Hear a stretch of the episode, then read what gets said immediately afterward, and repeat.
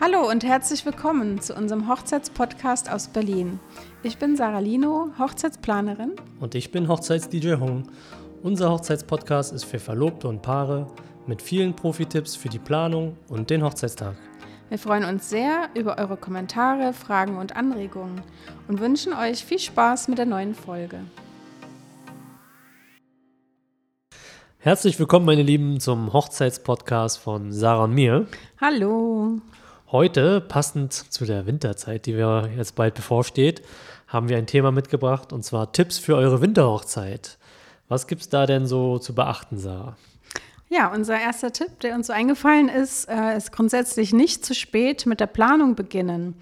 Ähm, viele denken ja, okay, die meisten Hochzeiten sind im Sommer und im Winter, da kann ich mir Zeit lassen. Aber bitte denkt dran, ähm, vor Weihnachten sind natürlich immer sehr viele Firmen unterwegs und äh, wollen Weihnachtsfeiern planen. Deswegen sind äh, um die Weihnachtszeit sehr viele Locations ausgebucht. Daher auch da rechtzeitig eine Location suchen und reservieren. Mhm. Von der Location, Tipp Nummer zwei, die Location sollte natürlich auch passen. Ne? Aufgrund der Witterungsverhältnisse könnte es sein, dass es sehr kalt ist. Also ist sehr wahrscheinlich, dass es kalt ist. Also wenn wir dann, wenn ihr eine Feier in den Kirchen oder in einem Gewächshaus oder vielleicht in einer Scheune äh, veranstaltet, dann könnte es natürlich kalt sein, weil wir keine Heizung haben. Das hatte ich auch schon. Ich hatte Hochzeiten, wo wir das in einer Scheune hatten und äh, das Brautpaar hat nicht an, an eine Beheizung gedacht. Und dann sind die, mussten die Gäste teilweise frieren oder sind nochmal in die Zimmer gegangen und haben sich äh, Decken geholt oder Jacken oder sonstiges. Dann ging es ja noch. Aber daran sollte man halt auch denken, dass äh, gewisse Locations keine, äh, keine Heizung vorhanden haben oder vorhanden, sind oder installiert sind. Genau. Ähm, eine zweite Sache wäre eine Trauung, wenn man eine freie Trauung macht oder eine Trauung draußen, dass es natürlich auch oftmals sehr kalt sein kann. Und an der Stelle, das sollte man vielleicht nicht zu jedem Preis machen. Man sollte gucken, wie äh, die Witterungsverhältnisse sind. Wenn da jetzt gerade der Schneesturm angekündigt wird, wäre es natürlich schlecht.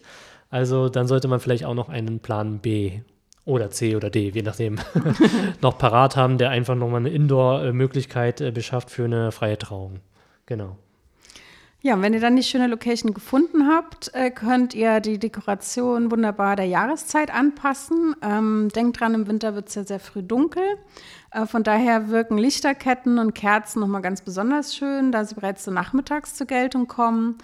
Ähm, was mir bei einer letzten, einer letzten Oktoberhochzeit aufgefallen ist, da standen die Raucher äh, recht bald äh, ziemlich im Dunkeln draußen. Also denkt dran, auch äh, für Raucher nicht nur Stehtische vielleicht hinzustellen, sondern auch Lichtquellen einzuplanen.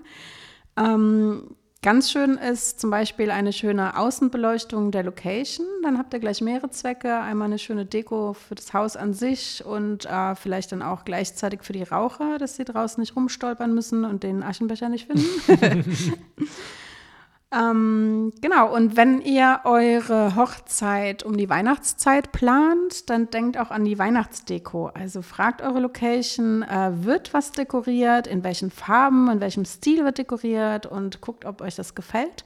Vielleicht kann man es ja integrieren in die ähm, Hochzeitsdeko. Äh, ähm, aber wenn es jetzt irgendwie so gar nicht euer Fall ist, äh, dann müsst ihr tatsächlich besprechen, äh, ob euch jetzt dieser Weihnachtsbaum, der da stehen wird, stört oder ob man den dann abbauen kann, woanders hinstellen kann. Also, dass ihr irgendwelche ähm, Dinge dann besprecht mit der Location. Ne? Nicht, dass ihr dann äh, an dem Tag selber euch wundert, dass alles voller Weihnachtsdeko ist und ihr gar keinen Platz mehr für eure Deko habt. Also hatten wir zum Beispiel auch schon an Fensterbänken, dass die ganz voll waren oder Fenster waren behangen, Weihnachtsbäume standen da. Wir haben nicht mit der damit gerechnet. Also genau, dass ihr dann selber entscheiden könnt, ob euch das stört oder ob ihr das einbeziehen möchtet. Mhm.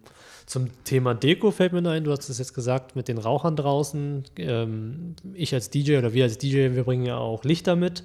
Fragt einfach die Location oder die Dienstleister oder den DJ, vielleicht kann der Lampen mitbringen für den Außenbereich und dann das Gebäude oder den, irgendwie den Außenbereich so ein bisschen äh, anstrahlen oder ausstrahlen, je nachdem ähm, dass das ein bisschen kuscheliger oder schöner ausschaut.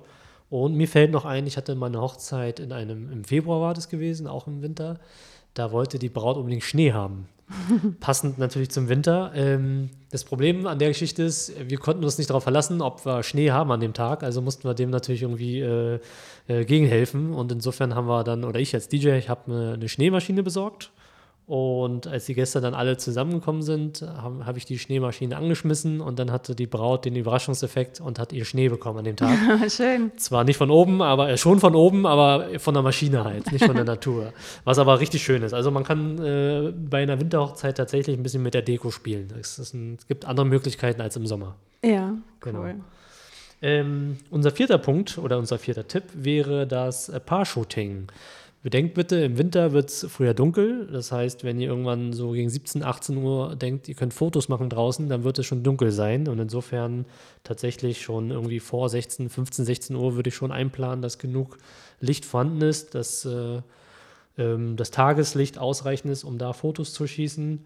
Und vielleicht wäre das auch eine Idee, das einfach alles ein bisschen vorzuschieben. Also den First Look vorschieben, all, allgemein den ganzen Tag oder den Beginn des Tages allgemein ein bisschen vorschieben. Genau. Genau, manche machen sogar den First Look auch vor der Trauung. Das heißt, der Moment, wo der Bräutigam die Braut das erste Mal sieht, sieht ähm, dass man das einfach vor, ohne die Gäste macht, vor der Trauung. Äh, ihr habt dann trotzdem den äh, schönen äh, Moment für euch mit dem Fotografen, mit dem Videoteam, wer auch immer bei euch ist. Ähm, ihr könnt den, den Moment trotzdem genießen, habt diesen emotionalen Augenblick auch äh, fotografiert und macht vielleicht dann die Paarfotos und geht dann ganz in Ruhe zu den Gästen zur Trauung und habt euren Tag und müsst das Paarfotos, die Paarfotos nicht zwischendurch machen. Also das wäre auch noch so eine Idee. Genau.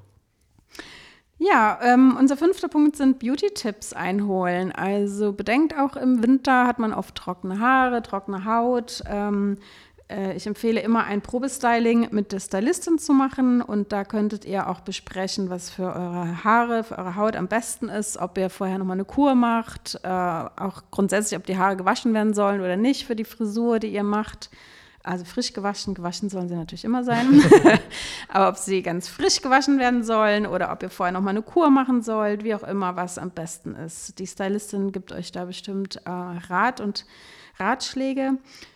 Ähm, Und was mir grundsätzlich immer auffällt, ist, äh, dass es immer gut ist, wenn ihr am Tag der Hochzeit einen Lippenstift dabei habt ähm, und den zum Shooting mitnimmt. Also wenn ihr keine Tasche habt, kann das ja vielleicht die Trauzeugin dann äh, mit in ihrer Tasche haben. Aber dass ihr dann im Laufe des Tages keine trockenen Lippen bekommt und äh, auch der Lippenstift, die Farbe ist dann auch irgendwann weg. Also Ja, das ist nochmal so ein kleiner Beauty-Tipp. genau. Cool. Punkt Nummer 6 ist ähm, sich warm anziehen. Also an, das geht an die Brautpaare, insbesondere die, die Braut.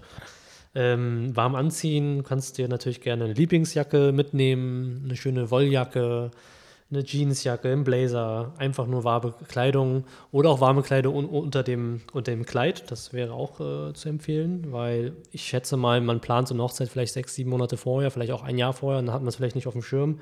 Aber ähm, ja, warm anziehen, das wäre auf jeden Fall ein guter Tipp.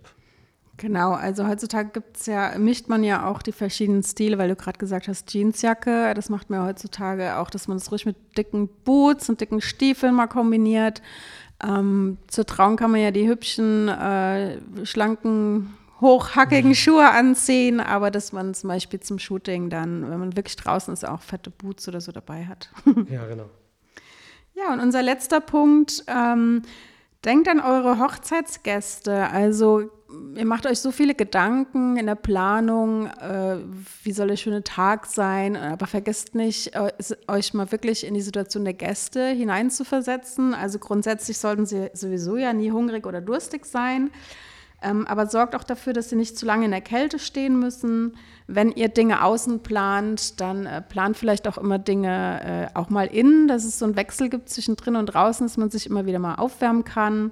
Oder falls es einfach zu kalt ist, wie Hung eben schon gesagt hat, dann auf jeden Fall Plan B für drinnen immer parat haben, immer schon vorher planen.